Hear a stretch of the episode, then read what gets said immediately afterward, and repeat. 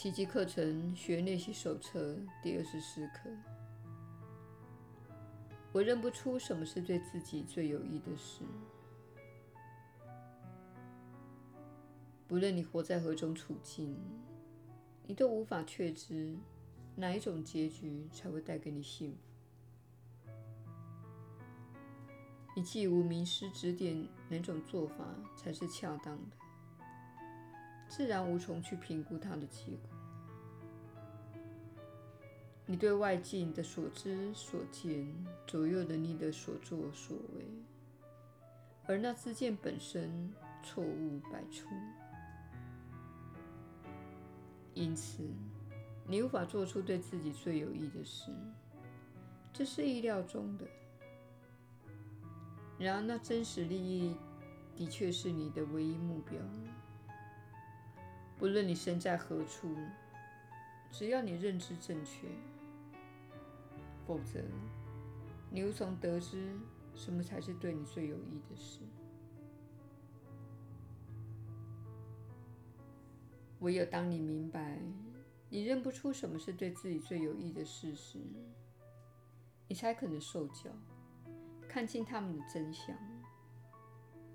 你一旦深信自己已经知道很多了，你就无法学习。今天的练习会进一步的开启你的心灵，为你启蒙。今天的练习要求你格外诚实。在今天的五次练习中，诚实而且仔细的反省几个主题，会比草率的反省许多主题要有益的多。每次醒察心念时，以两分钟为宜。练习开始时，先复诵今天的观念，然后闭起眼睛，审查一下最近尚未解决而令你操心的问题，尽量挖掘出你想要的种种结局。你很快就会发现，你渴望的结局有好几个目标，而且各属不同的层次。还常自相矛盾。在套用今天的观念时，把想出的每个情景都指称出来，然后仔细列出你希望它最后为你解决或完成的目标，多多益善。每次操练的格式大致如下：在什么的情况下？我希望发生什么，以及发生什么，诸如此类。试着列出你可能诚实的想到各种结局，越多越好。即使有些看似与那件事并无直接关系，甚至根本就风马牛不相及，也是无妨的。只要你按部就班的练习。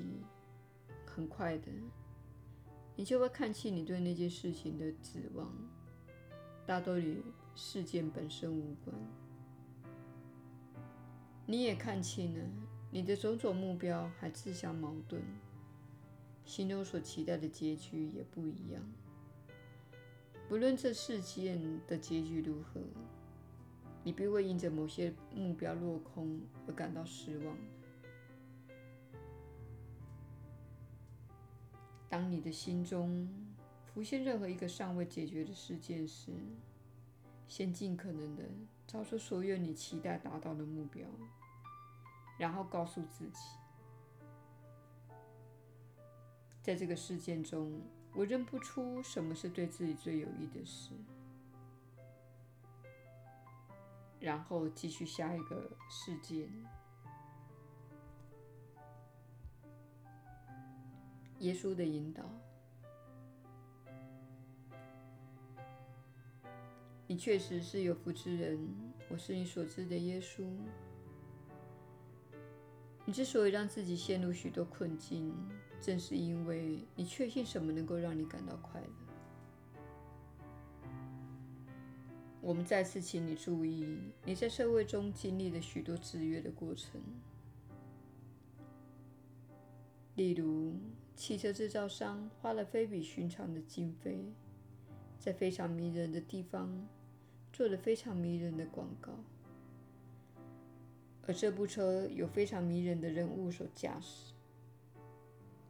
如果你觉得很无聊，或是你认为自己不够吸引人，或是感到孤独寂寞，那么你在自己的记忆中所累积的大量汽车广告就会浮现出来，作为这些感觉的解决方案。如今，行销技术在你们的社会发展的极其成功。这是被训练成消费者的你所面临的一大负担。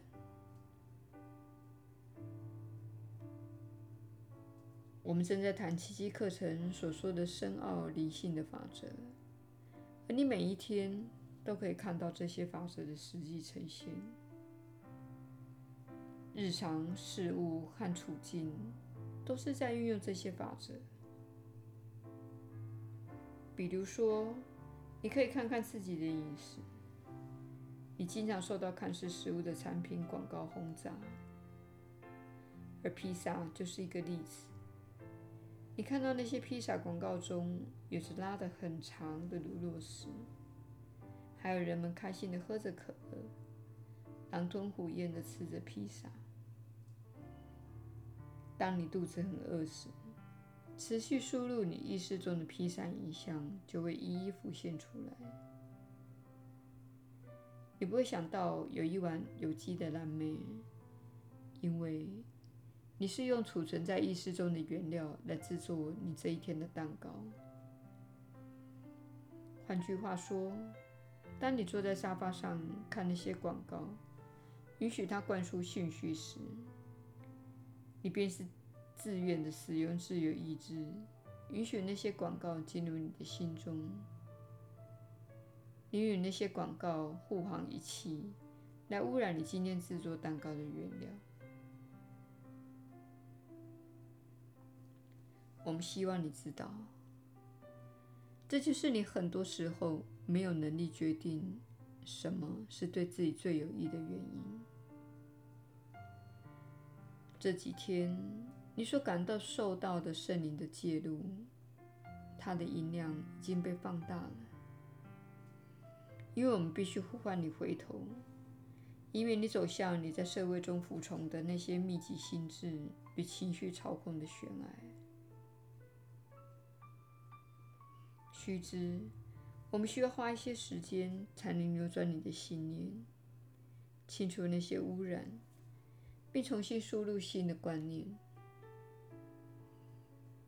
因此，我们再次请你在这过程中保持耐心。